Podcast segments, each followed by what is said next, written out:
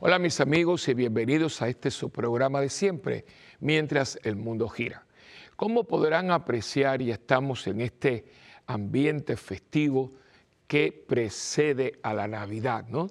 Eh, si bien litúrgicamente estamos en Adviento, no obstante, la tradición, ya todo el mundo empieza a, poner su arbolito de Navidad.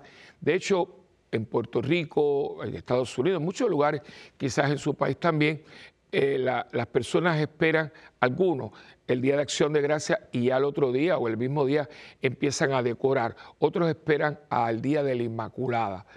Que desde ahora eh, quiero mandarle un saludo muy muy cercano, muy cariñoso a mis hermanos nicaragüenses. Yo los tengo muy presentes, quiero mucho a la comunidad nicaragüense porque tuve la bendición trabajar con ustedes cuando estuve en Los Ángeles, eh, allí misionando, y el grupo mayoritario eran mis hermanos mexicanos, pero les seguida una comunidad eh, bastante numerosa, eh, una amiga Yela, doña Yela con su familia, que la recuerdo mucho, y allí eh, aprendí a comer el gallo pinto, todo lo de ustedes, y sobre todo a celebrar la gritería, que por eso ya estamos muy cerca de la Inmaculada Concepción, patrona de Nicaragua y también patrona de los Estados Unidos. Y, toda esa tradición tan linda que va de los cánticos, que me los aprendí también, y los dulces muy, muy típicos, y sé lo que están pasando, una persecución. Eh, verdaderamente fuera de tiempo, porque lo que está sucediendo con nuestra iglesia católica en Nicaragua eh, no, tiene, no tiene razón de ser. Esto se escuchaba en los años 50, 60, Cuba con aquella famosa persecución del 61, 62, pero a estas alturas suprimiendo órdenes religiosas, eh, ahora eh, las hermanas de la caridad de la Madre Teresa, las hermanas de la caridad de San Vicente, que trabajaban con el pueblo, que, un pueblo que tenía que ser eh, razón de ser del gobierno. Sin embargo, sacar esas monjitas hermanas que lo que hacen es trabajar con los pobres de los más pobres. Ahora nuestros muy queridos hermanos, compañeros, los padres jesuitas, es una cosa que no tiene nombre, ¿no? A este querido obispo nuestro que también lo sentenciaron, un hombre de Dios, un hombre de pueblo, un hombre misionero. Pero son cosas que están sucediendo, signos de los últimos tiempos, eh, cosas que nos están diciendo que hoy más que nunca tenemos que afianzar nuestra fe y solidarizarnos.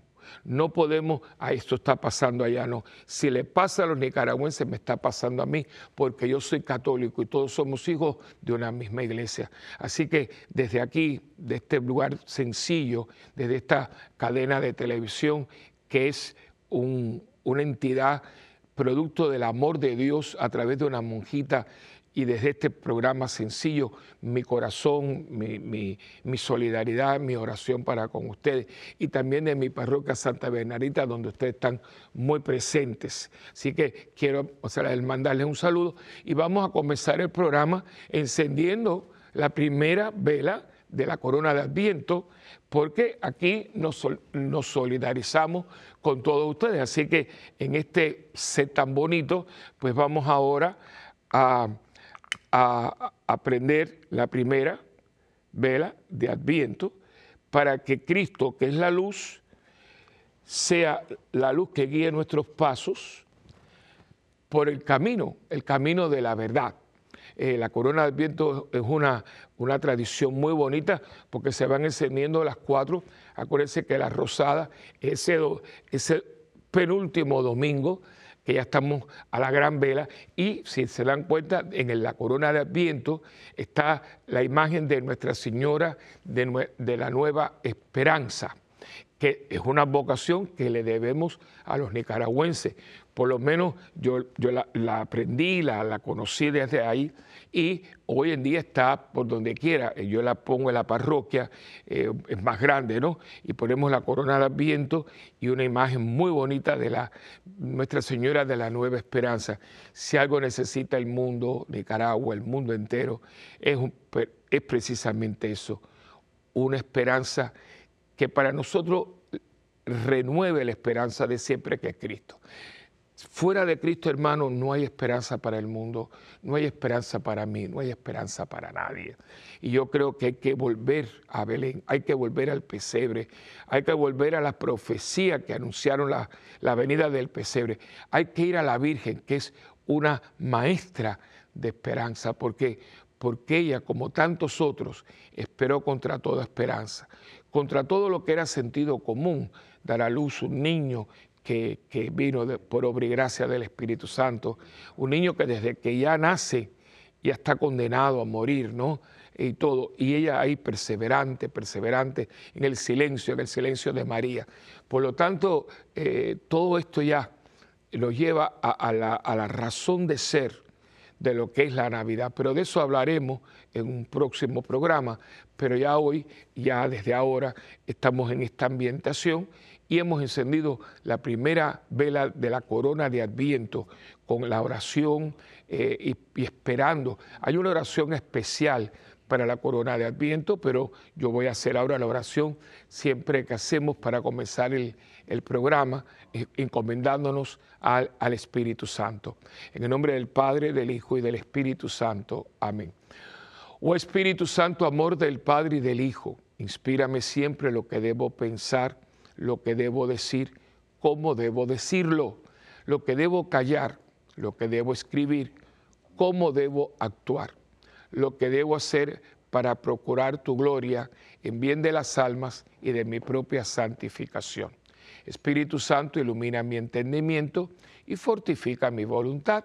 Dame agudeza para entender, capacidad para retener, método y facultad para aprender, sutileza para interpretar gracia y eficacia para hablar.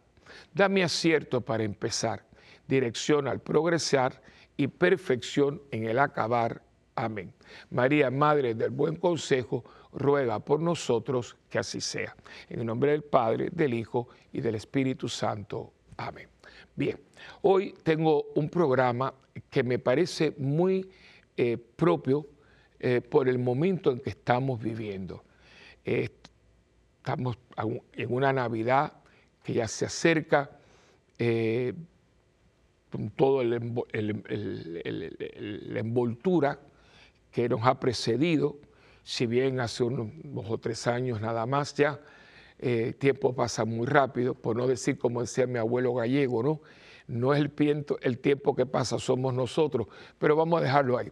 Eh, pero va pasando rápido y parece que fue ayer, ¿no? Pero hubo una Navidad que todo estaba cerrado, que estaba el mundo parado por una pandemia, pero ahora tenemos una guerra que parece algo insólito, que estemos en un nuevo siglo, que hemos tenido dos guerras mundiales precedentes, donde quedó tanto, tanto, eh, tanto salvajismo, tanta crueldad, que uno diría, bueno, aprendimos, ¿no? No, no, no hemos aprendido. Yo, cuando la gente está hablando de extraterrestres y todo, ¿no? Eh, ¿Sabe que se suscitan muchas esas conversaciones? Y alguien me dice, eh, padre, ¿usted cree en los extraterrestres? Diga, mira, yo no sé si sí o no, ¿no? A veces me parece que este universo para nosotros solo, pero bueno, no vamos a entrar en ese asunto que es un poquito complicado. Pero si hubiera extraterrestres, bueno, ¿por qué no vienen? Digo, porque los tienen miedo. porque si esa gente está tan avanzada para estar volando en el espacio, de aquí para allá, galaxia a otra galaxia, y nos ven a nosotros matándonos unos a nosotros de una manera que ni los animales lo hacen, porque los animales matan para comer, para proteger la, la prole, el territorio, pero un animal no mata por vicio.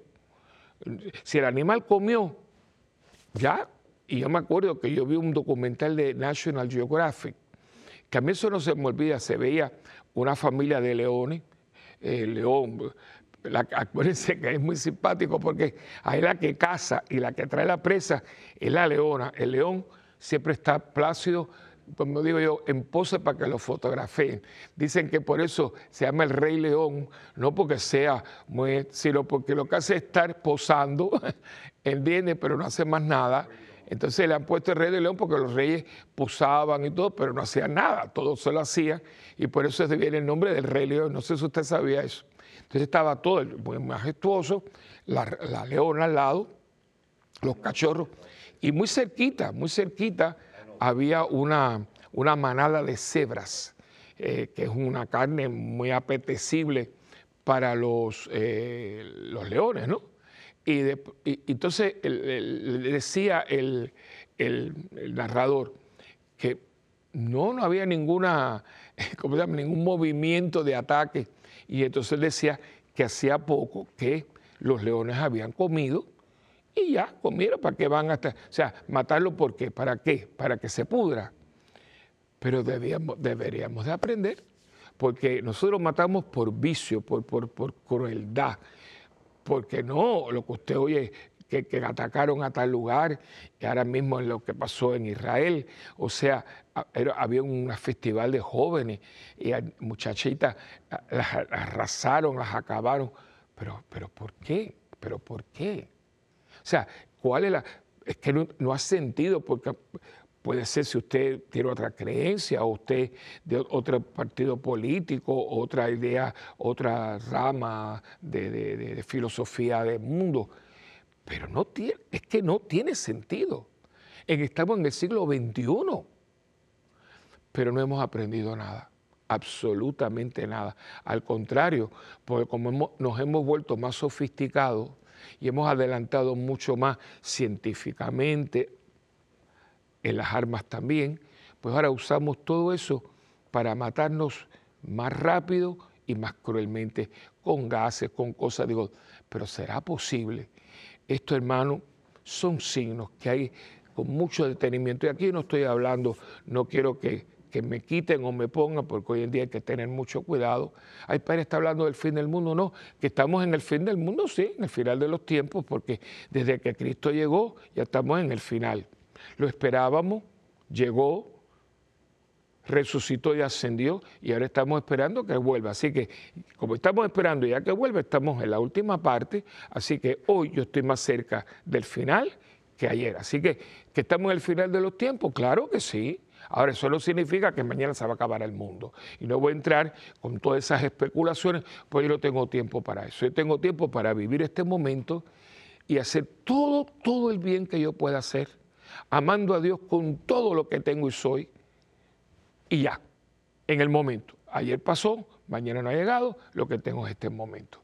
Y hoy he querido eh, hacer un programa, eh, acuérdense, hago paréntesis, que yo mucho de lo que yo comparto con ustedes es producto de mi entorno, de lo que yo veo, de lo que yo escucho y sobre todo de lo que ustedes me comparten o de lo que yo estoy viendo en las noticias, eh, cómo todo se está eh, moviendo, ¿no? Como dicen mis hermanos mexicanos, ustedes, en la movida, en esta movida que hay, ¿no? Y yo veo que hoy para criticar está todo el mundo. Es una cosa crítica y crítica y crítica. Yo a veces cuando alguien gana algo o alguien tiene un puesto, eh, hay un momentito, digo, digo, disfruta la luna de miel porque dentro de unos días empiezan las críticas, porque es así, es como una envidia escondida, yo ni sé lo que es, pero ella, porque dicen, se acabó la luna de miel, y así lo ponen a veces los periódicos, ¿no? Dice, se acabó la luna de miel, de ahora viene látigo y látigo, es la crítica, pero la crítica en sí misma no, ni es buena ni es mala, es crítica, ¿no? Y es bueno tener una crítica sana y constructiva. Constructiva. Por eso existen los críticos de arte, eh, todos los que hacemos teatro, especialmente ya el teatro profesional, la gran tradición de Broadway, ¿no?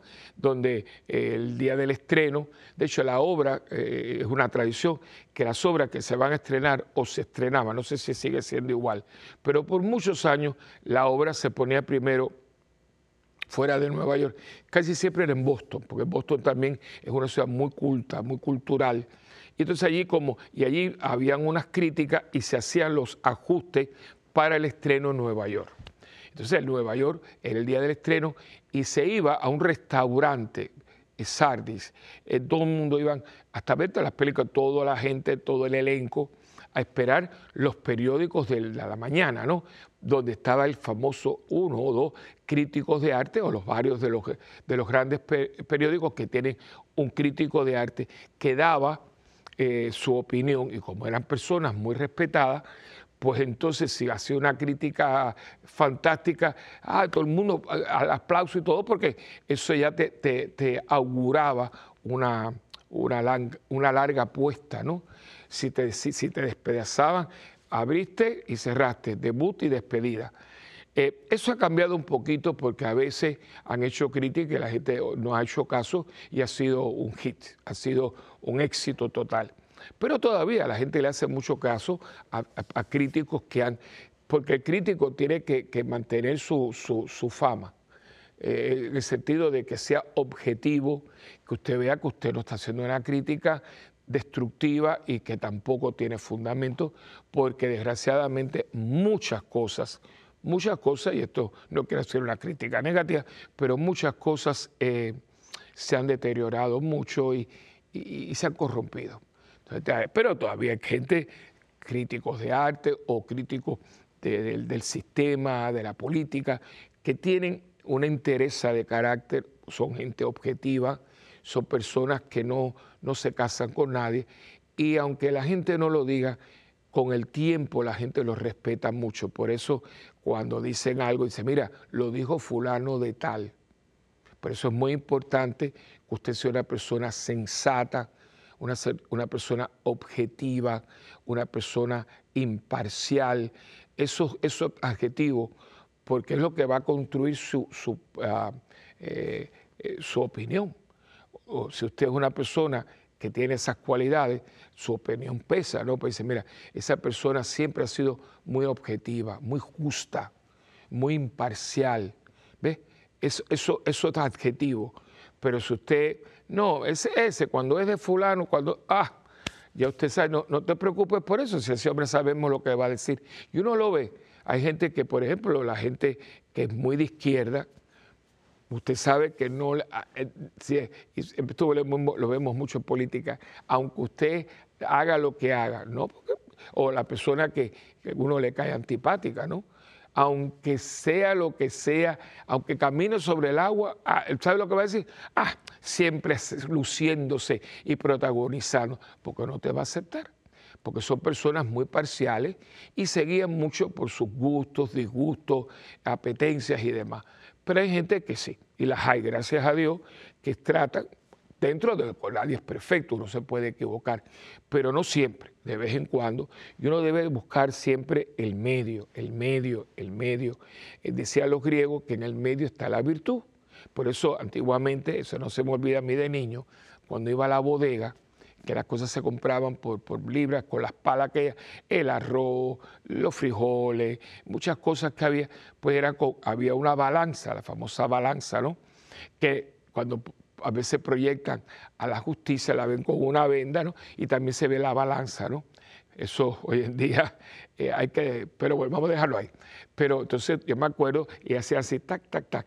Todavía eh, el cardiólogo mío y mi internista, la pesa que utilizan es esa. Usted se sienta y hace tic, tic, tic. Entonces va, el peso es cuando esté balanceado, ¿no? Y la crítica debe ser balanceada. Pero yo hoy lo que quiero eh, porque este, este, es un tema que tiene muchas, muchos ángulos. Pero yo quiero hoy hablar un poquito más de lo que uno puede hacer. Por eso le puse al programa, no me critiques tanto y ayúdame un poco más. ¿Por qué les digo esto? Porque lo que les dije anteriormente, uno oye crítica y crítica y crítica y yo digo, bueno, pero ¿qué usted está haciendo? Porque si usted siempre critica y usted no mueve un pie para ayudar, usted no tiene derecho a criticar. Esto vuelvo otra vez a mi abuelo. Abuelo. Abuelo era un hombre muy de mundo, ¿no? Pero un hombre decía, no, perdón, me equivoqué. Mi mamá me decía, mira lo que te voy a decir. Si tú traes una crítica o una queja, mira a ver si tú traes una opción, una alternativa. Porque si tú criticas y te quejas y no tienes alternativa, te vas a volver un criticón. Yo vengo de ahí, esa es mi escuela. Y si usted viene, ay, ¿por qué estoy? Pero, ok, ¿cuál es la solución? No tienes ninguna, y el problema yo lo sé. Yo tuve un rector en Puerto Rico, en el seminario, Father White, jesuita. Eh, hablaba muy bien el español, pero eh, nunca perdió el acento ese de sober, pero era un hombre, un hombre muy, muy jesuita, eh, muy aplomado, ¿no? Y a veces nosotros veníamos, éramos, mire, Father White, ¿puede hablar con usted? Sí, decirme, decirme. Era muy abierto. Mire, pasó esto, no sé qué cuánto. Entonces dice, solución, solución. Problema saberlo ya. Decía, mira, la solución, porque el problema ya yo lo sé. ¿Cuál es la solución? Ninguno. ¿Ve? Entonces, lo que quisiera en este programa es eh, que pudiéramos echar un poquito al lado la indiferencia, la desidia esa que parece que alguien cogió un spray y empezó a echarla por donde quiera. Y la gente ve el problema, pero no ofrece alternativas. Y como estamos en un ambiente de Navidad, de Adviento, yo creo que sería bueno para hacer un examen de conciencia frente a, este, este, momento histórico ¿no? en que nos encontramos, una Navidad dentro de este momento histórico, porque los cristianos celebramos la Navidad, pero la Navidad se celebra porque la Navidad es un misterio. De eso hablaremos en un programa. La Navidad sigue siendo un misterio, el misterio del Dios hecho hombre, ¿no? Eh, y para celebrar la Navidad, si bien todo esto es precioso, todo esto no hace falta. ¿Qué es lo que hace falta? Que yo tenga abierto mi corazón de par en par para que Dios nazca en él. Esa es la Navidad, el nacimiento de Dios. En un momento dado, en la historia, en el portal de Belén, bueno, en la cueva de Belén, irrumpe la historia y Dios se hace hombre para que el hombre pueda volver a Dios. O sea, que es algo muy concreto, muy decisivo, muy incisivo y con una repercusión que hasta el día de hoy estamos viviendo de ese acontecimiento. Dios, el verbo, se hace carne, se encarna para que el hombre pueda volver a ser un hombre de Dios, porque habíamos roto esa comunicación con Dios. Y eso sigue sucediendo ayer, hoy y sucederá siempre, porque Dios ha venido al mundo para que el hombre sea salvado. La salvación es un hecho consumado. Por lo tanto, todo esto lo que quiere es añadir o destacar la alegría, el gozo de que estamos salvados. Y por eso siempre eh, toda la tradición y toda la, la, ornamentación que hemos acompañado. Por eso eh, uno eh, pone un árbol de Navidad tan lindo y es verde, ¿no? El árbol que, crece, el árbol que, mira hacia arriba, el árbol que es esperanza y se decora, ¿no? Los regalos, porque Dios es un regalo, las luces, porque Dios Cristo es la luz del mundo. Todo, todo esto tiene un, un sentido espiritual que lo hagamos ahora prácticamente como autómata, que hay casas bellísimas, pero nada, y siempre algo, algo que, te, diga algo religioso, por ejemplo, como, como no hemos llegado a la Navidad, pues aquí tenemos, pero fíjense que en el medio está la Virgen encinta, porque ella está esperando y las velas nos llevan a, a Cristo que nace a la luz, que ilumina las tinieblas del mundo. Pero hoy hay mucha tiniebla, hay mucha, mucha, en su casa, en su vida, en su ambiente, en su país, en el mundo, en la iglesia, entonces, ahí venimos nosotros con Cristo, que es la luz. Y si yo vivo en Cristo, yo reflejo esa luz que es Cristo. Entonces tenemos nosotros que empezar a buscar. Y creo que un buen examen de conciencia sería, yo me paso la vida criticando, pero mi crítica, ¿para qué es? Para añadir, para seguir con este negativismo que se va a traducir en un pesimismo, que usted ve que la gente está como cargada. Y claro, produce ansiedad, produce depresión, eh, produce inmovilidad. La gente está como, eh, eh, no se mueve, está como, como autómata. Yo digo, pero ¿qué pasa? No, pero las cosas están muy malas. Fantástico, eso lo sabemos todo. Ahora, ¿qué usted está haciendo? Y hay mucho que se puede hacer. Vamos a comenzar con uno mismo. si yo veo que yo me estoy, porque usted tiene que conocerse un poquito, yo espero, ¿verdad? Digo, ¿por qué yo estoy últimamente tan pesimista? ¿Por qué me, he negativizado tanto? Puede ser problemas de salud. Es que eh, no salgo de una para entrar en otra, cuando no son los pies, en la cabeza, cuando no son los músculos, cuando son la artritis. Yo entiendo porque cuando uno tiene mucho dolor físico, pues uno tiende a, negar, ay, pero tanta medicina, tanto médico, tanto cita, tantas pruebas, tantos laboratorios. bueno, pues hay una razón, hay una razón. Entonces usted tiene que tomar eso en cuenta porque sin darnos cuenta por el dolor, por la molestia, por la cantidad de, todo, eh, y los médicos que siempre te dicen, vamos a estar, no me gusta aquello, vamos para... Y muchas veces se oscurece el panorama. Eso es entendido, ¿no? Pero cuidado porque entonces tengo que poner mucho atención de que la parte física, que en este momento no es positiva, no negativice mi mente y sobre todo mi espíritu, porque somos un todo, hermano. Usted, yo no estoy por aquí una cosa, no, no, no, solo somos una unidad, una unidad. Entonces, yo hablo de lo que yo pienso, por eso es la oración. Dime lo que debo hablar, de lo que debo callar, lo que debo escribir, cómo debo actuar, porque muchas veces eh, no lo hacemos. Y entre la cabeza y la boca hay un cortocircuito. Y, es como decía, se dice una persona, ¿no? Y perdóneme porque la expresión es un poquito vulgar, ¿no? Pero eh, yo la digo como, y, a mí me da risa, ¿no? Dice, es que esa persona tiene una sintonía entre la cabeza y la boca, entre lo que piensa y la boca. No, perdón, pero me equivoqué. Dice, esa persona tiene una sintonía entre la boca y el pie. Eso así fue la primera vez que lo vi. Digo, la boca y el pie, eso no tiene sentido. Dice, sí, porque cada vez que abre la boca mete la pata. o sea, tiene, eh, yo me reía, pero es verdad. Digo, cállate la boca, que cada vez que hablas metes el delicado pie, porque no está pensando lo que va a decir. Y si todo lo que estoy pensando es negativo, usted, pobrecito, usted de la buena noticia del Evangelio no tiene nada. Y desgraciadamente en las parroquias los tenemos. Hay gente que está negativa, Dios mío.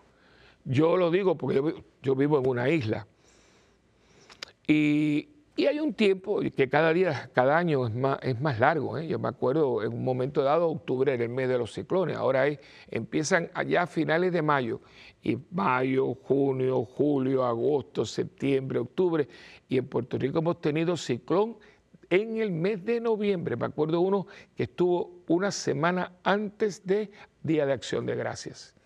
Entonces, pero hay gente que ya cuando se está terminando, ya pasó el, ya estamos en febrero, marzo, abril, empieza a decir, ya tengo el mapa, porque algunas entidades como Home Depot, entonces te regalan un mapa, ¿no? Para que uno pueda trazar, oigan esto, no hemos entrado en el verano y te regalan un mapa para que uno pueda trazar todos los ciclones. Muy bueno, pero usted no puede tener en, su estudio desde el principio, porque es eso, ¿no? Y mira, hay, una tormenta, pero ¿dónde está? No se está formando. Chicos, no ha llegado todavía y nos, y nos están manipulando porque cuando cada vez que hizo, corre la gente a comprar y a comprar, muchas cosas de esas se pudren porque usted no, primeramente compra exageradamente. Yo no digo que usted no tenga precaución, que esté atento a los partes meteorológicos, pero, oiga, usted no puede estar siempre viendo, va a haber una tormenta, pero igual porque a veces el anuncio no llega, ¿no? O sea, prudencia, prudencia. Ni muy, muy, ni tan, tan. Eso es una cosa. Las noticias. Acuérdense que desgraciadamente los noticieros, todos, viven de alarmar, viven de inflar y viven de la tragedia nació un niño, se, curó algo, eso no lo pasa, nada. El escándalo, la cosa, que alguien cayó en desgracia, pero que se recuperó, que no era lo que se decía, que salió absuelto, de eso no se informa. Pero vamos a un pequeñito receso y venimos enseguida.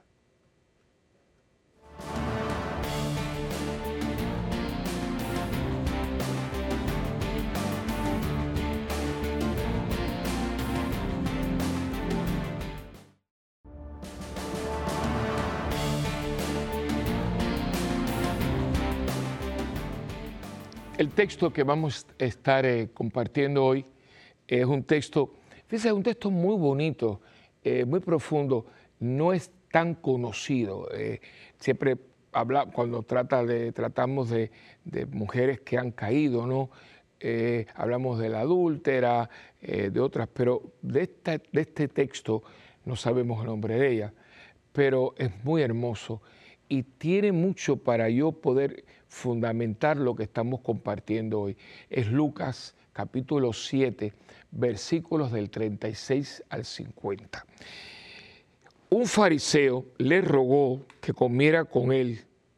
Estamos viendo que, que se tomó el tiempo, no quiero que vengas a mi casa pero ¿para qué te estoy invitando? Uno invita a gente a veces por interés, porque lo invito, para que me, invite después, porque quiero pedirle algo, porque quiero congraciarme, o porque me caes tan bien que yo quiero que tú vengas a mi casa, porque quiero sentirte como parte de mi familia. Fíjense que lo mismo, pero tiene muchas dimensiones. Y ahí vamos a ver, le rogó que comiera con él, y él, entrando en la casa del fariseo, se puso a la mesa. Había en la ciudad una mujer pecadora pública. Al enterarse de que estaba comiendo en casa del fariseo, llevó un frasco de alabastro de perfume. Déjeme hacer, tengo que hacer unos paréntesis. Hoy en día, eh, cuando usted compra un perfume, especialmente un perfume caro, todos tienen tapita, tienen algún spray para que no se eche demasiado, para que no se evapore, etcétera. En este caso eso no existe, esas botellitas, esas cosas no existen. De hecho, tener perfume en este tiempo es de gente adinerada porque eh, es un lujo. Hoy también, pero hay muchos especiales y hay perfumes de todo tipo, muy sabrosos, pero no son de, de 400 dólares y cosas así, sino a veces yo tengo cerca de la parroquia un lugar que se llama Perfumes y uno se hace socio, no, no cuesta, no, no y tiene la tarjetita porque uno hace, y son muy buenas, compran mucho el pueblo porque perfumes de marca muy buenos, yo a veces para el regalo de mi familia, y son bastante, mucho menos, eh, y de marca, no, no, y se viene su caja, eh, porque es nada más, hay nada más que venden eso. Eh, y a veces hay unos especiales buenísimos, ¿no? Por eso, pero eso en el tiempo que estamos leyendo para nada, todavía eso no, va a venir, eso vino hace poco, eso vino, hará uno, eh, eso fue en el siglo pasado, al, final del siglo pasado y ahora. Y entonces por, por eso le digo, y en un pomo de alabastro, ni, ni ahora, porque ahora yo creo que ahora costaría mucho más caro que en el tiempo de Cristo, porque el alabastro es el alabastro. Y aquí dice, llevó un frasco de alabastro de perfume. Aquí se unió el perfume con él, el, depósito del perfume. Y poniéndose detrás a los pies de él, comenzó a llorar y con sus lágrimas le mojaba los pies y con los cabellos de su cabeza se los secaba.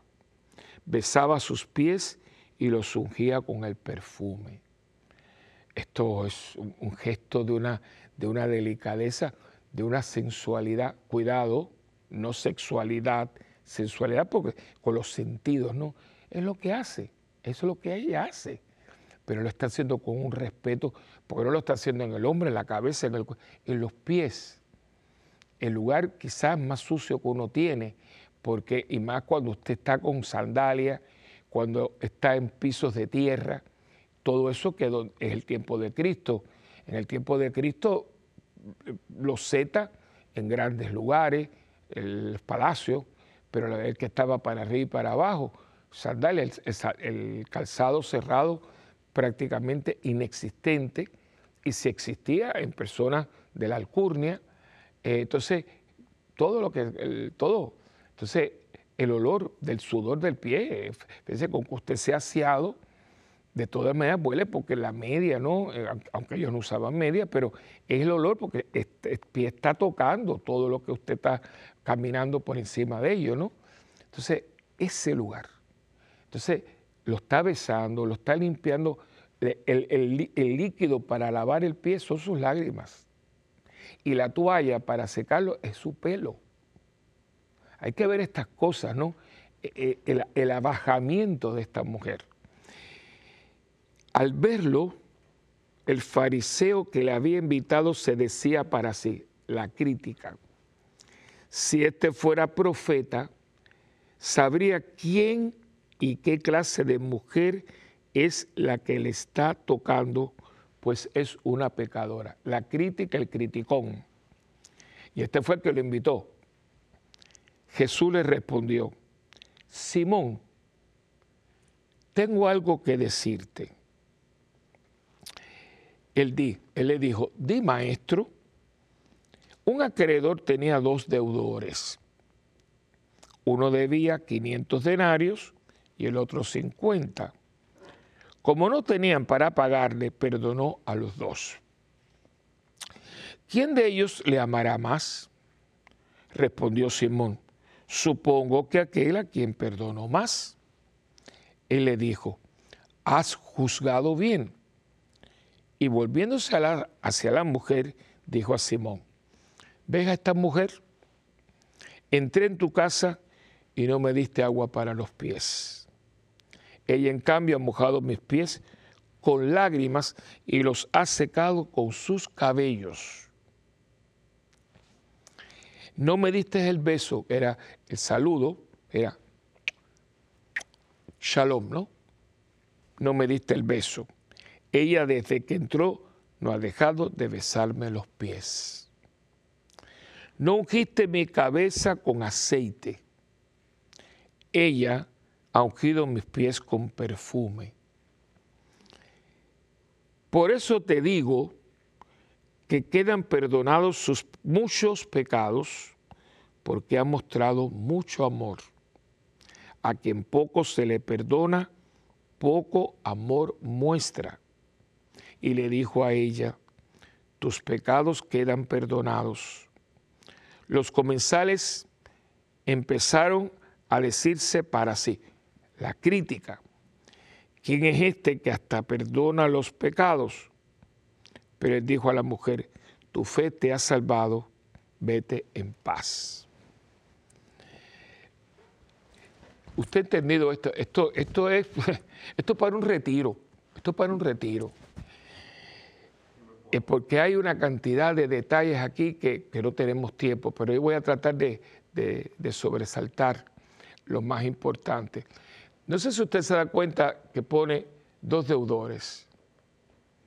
Uno es Simón, el otro es ella, ¿no? Porque a Simón también le, a, también le han perdonado y le van a perdonar su falta de hospitalidad, porque está cometiendo un pecado. O sea, ¿por qué lo invitó? No, no, no, no nos da mucho detalle, pero uno parece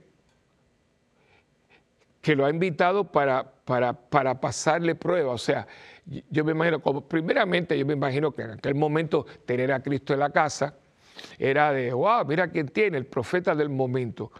Quizás por el protagonismo, ¿no?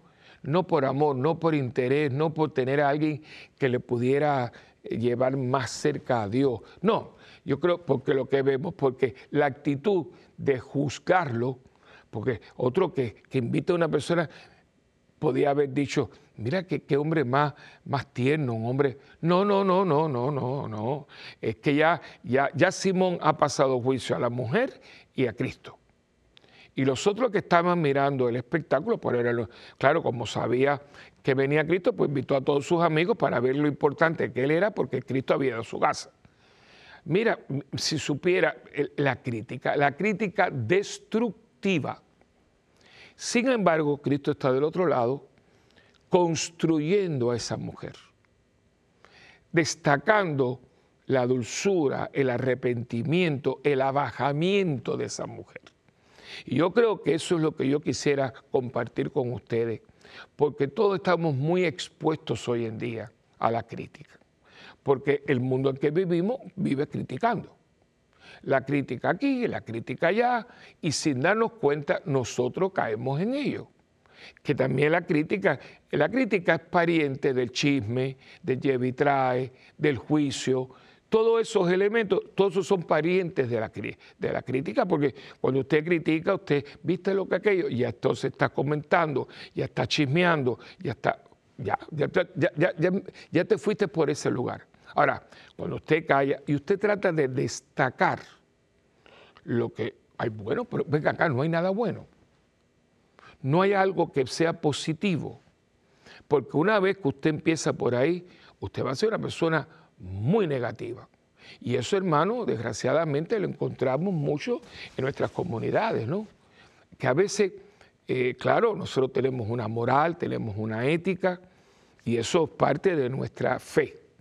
Porque yo soy cristiano y soy católico, yo, y profeso esta fe, yo tengo una moral, yo tengo una ética, yo tengo unos valores y unos principios.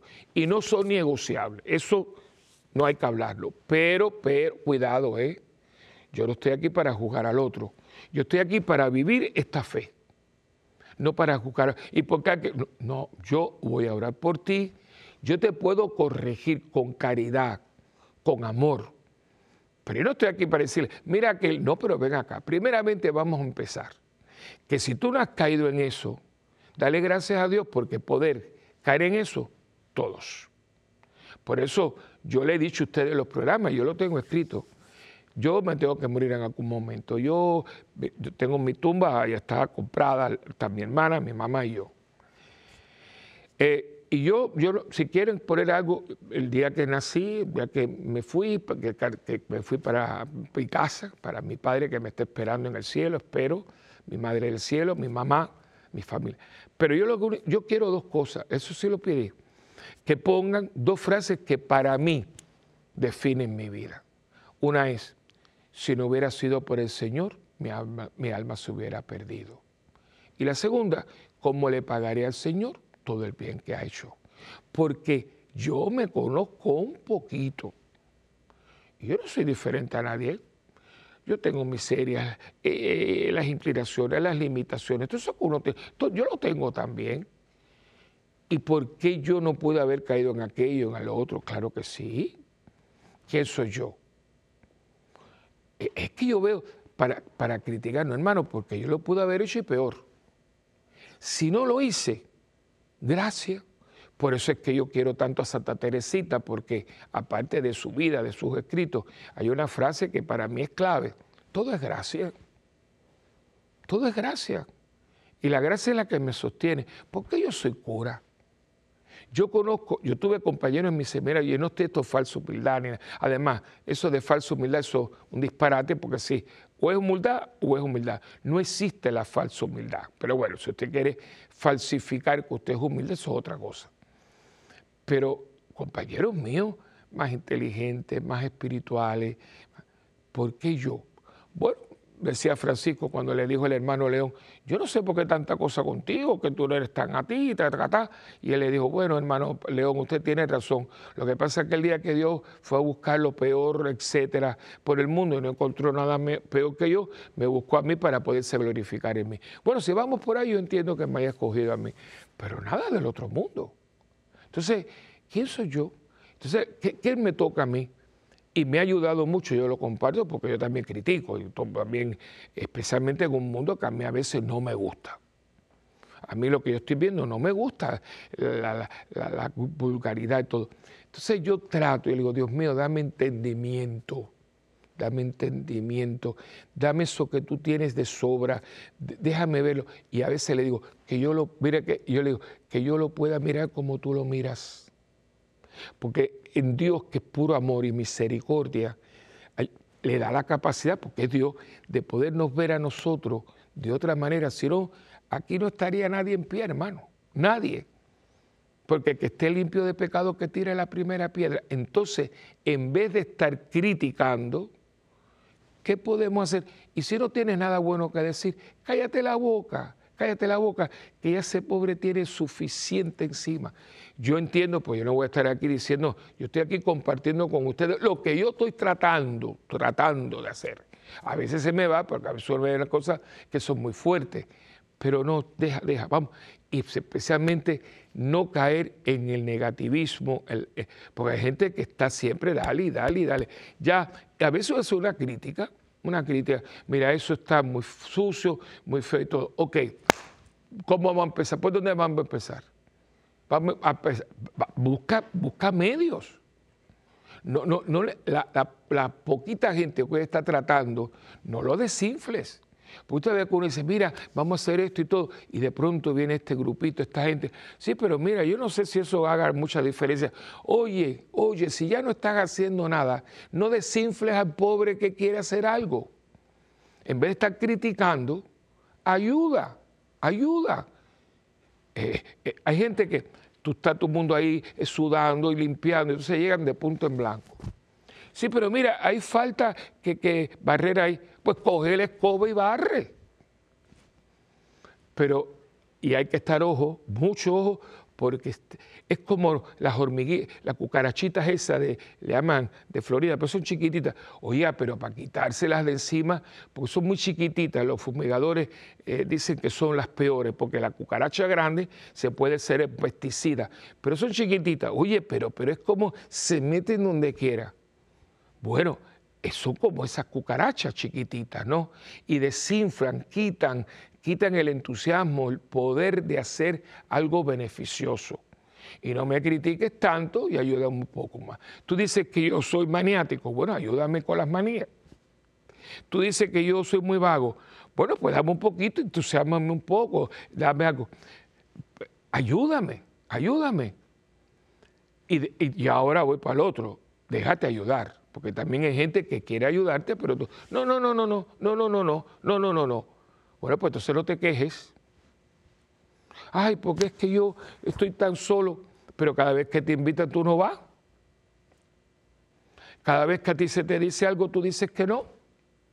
Déjate ayudar, déjate ayudar. Mira, tú a lo mejor no eres una persona muy extrovertida, tú no eres muy creativo, pero mira, si están doblando papeles, mire, denme ahí una remesa que yo voy a doblar con ustedes. Eh, mira, eh, en la parroquia, mire, yo, si hay alguna actividad, yo puedo venir una sola a contestar el teléfono. Eso es muy bueno. Nosotros en la, en la arquidiócesis tenemos el canal 13, que es un canal de la... y hay un maratón. Y hay un grupito de personas que se, se, eh, que se, se ofrece a contestar. Y el teléfono es muy bueno porque todas las, personas que van a, a dar su donativo llaman por teléfono.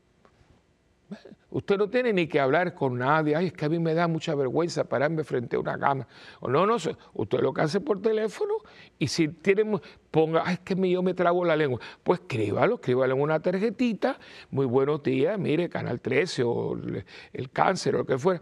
Y, ah, gracias, mire su aportación. Eso no está. Es el querer es poder. Pero querer qué? Criticar, con eso no se resuelve nada. Ahora, si usted quiere hacer algo bueno, por usted, por otra persona, por usted mismo, por su ambiente, por su país. Mire, usted dice que los políticos son corruptos. No todo eso, eso no es verdad. No, eso no es verdad. Yo conozco muchos políticos, en este momento tengo a mi hermana que está en política, pero yo no estoy sangrando porque los que me conocen saben que yo siempre he estado ahí. Y conozco muchos, muchos, y no cometamos porque se está generalizando. Claro, como la noticia siempre está que fulano, el senador, el representante, el alcalde, que no sé cuánto, se robó. Sí, pero ¿cuántos alcaldes hay? ¿Cuántos representantes hay? Dos. Y los otros 30, los 100, no hermano. Y hemos creado una opinión pública en contra de los juegos. Bueno, ok, la política está corrupta porque usted no se, porque usted no corre para algo. Ah, no, yo no me quiero meter en eso. Ah, entonces no critique. No critique porque es como la parroquia. Pero, ay, no sé, aquí siempre la gente que lee y siempre lee son los mismos. Y porque usted cuando hay que se hace una, una convocatoria, usted no se ofrece. los del coro siempre son los mismos que cantan. porque tú por lo menos no coges una maraca y, haces, y tocas algo en el coro? Usted sabe de lo que yo estoy hablando. No critiques tanto y ayuda un poquito más. Ay, la verdad que la parroquia está un poco sucia. Pues a un grupo de gente venga a limpiarla. Ay, las flores, yo no sé aquí las flores. Bueno, chicos, pues mira, por lo menos compré una planta. Ay, pero yo no sé flores. Pues vete ahí a un jardín y compra una buena planta. Y dice, mire, padre, como aquí no se puede hacer, no hay que haga flores, y las flores están muy caras, yo le he comprado esta planta bonita para ponerla para que la, iglesia, la liturgia, la, esté, tenga un toquecito que sea bonito. El querer es poder y usted tiene el, poder para criticar destructivamente o criticar positivamente y con la crítica trae una alternativa y una solución. Por eso, hermanito, estamos en un ambiente ya de adviento. Haga una resolución. Hablar menos y hacer más. Criticar menos y ayudar más. Porque Dios nos pudo haber dejado a nuestra suerte. Yo los creé, yo les di el paraíso, yo les di de todo, todos los animales estaban a su servicio, era el rey de la creación mía. Inclusive para que no tuvieran ningún complejo de inferioridad, yo los llamé a Adán y ven acá van. Y a esos animalitos, todos tú les vas a poner nombre para que tú no te sientas inferior. Tú estás al lado mío y así que yo los creé y tú le pones el nombre, así que somos partners, somos socios, socios de la creación. Y después le dio la compañera y los dos felicísimos y todo. Y nosotros, por, las cosas nuestras, por la soberbia, porque nos dijeron que íbamos a ser como Dios, y hay, pan, un golpe estado a Dios. Y él dijo, bueno, ya yo con ustedes no puedo, vaya ustedes. No, no, no, no, no. Una promesa. Y vendrá alguien. Y esa mujer a diferencia de la otra que es desobediente, con su obediencia le aplastará la cabeza a la serpiente. María, la portadora de la vida. Y, no, no, y hasta el día de hoy, hasta el día de hoy, Él no se ha dado por vencido ni contigo ni conmigo. Mire, mire, date cuenta que yo soy un pecador. Bueno, nosotros lo decimos todas las, todos los días, la misa por mi culpa de pensamiento. Pero, yo lo reconozco, yo lo digo. Y él me dice, bueno chicos, tú eres un desastre, ya está bueno. Y San Agustín tiene una frase que yo la repito mucho y la se la voy a decir otra vez. Primero me canso yo de pedir perdón que Dios se canse de perdonarme. Qué maravilla. ¿Por qué? Porque cuando me mira, me mira constructivamente. Dice, yo sé, Padre Willy, que tú eres un pecador. Yo sé que tú te me fallas. Dice, pero yo, chico, yo veo también que tú estás tratando y además por encima de todas tus fallas, yo te amo. Y el amor mío no es un amor condicionado. Por eso estoy aquí. Ahora, eso que Él está haciendo conmigo, yo lo tengo que reciprocar y tengo que tratar y buscar, Señor, no me, ayúdame, porque el ambiente yo sé que está pasado, el ambiente está muy fuerte, el ambiente a veces eh, es muy turbulento, a veces parece que estamos en una gran tribulación. Pero Dios mío, por favor, no me dejes caer en una crítica constante, porque me voy a hacer daño, me voy a envenenar y con el daño que tengo y con el envenenamiento que tengo, voy a crear mucho problema y voy a crear un ambiente tóxico y yo no quiero, yo quiero ser un instrumento de tu paz. Bueno, hemos llegado al final de este programa. Espero que esto le haya ayudado un poquito para planificar su adviento, ser instrumento positivo de Dios y criticar menos y ayudar más. Escríbanos a mundogira.ewtn.com es, me encanta escuchar de ustedes y más ahora que estamos en este tiempo. O visite nuestra página web parroquiasantabernarita.org. Y también estamos en YouTube, Santa Bernarita TV, que acuérdense que ahora estamos los retiros, todas estas cosas lindas de este tiempo. Y también, si quiere llamarnos para algo bonito algo, felicidades, Padre Willy, la comunidad, 787-762-0375 y también nos puede buscar en facebook.com raya Padre Willy. Y como siempre, ustedes y yo tenemos una alianza. Y ahora en este tiempo más que nunca, yo oro por ti, tú oras por mí y juntos por el mundo. Que Dios me los bendiga hoy y siempre. En el nombre del Padre y del Hijo y del Espíritu Santo. Amén. Y que María, Madre de la Nueva Esperanza, ruegue por nosotros. Y hasta la próxima en este tu programa de Mientras el mundo gira.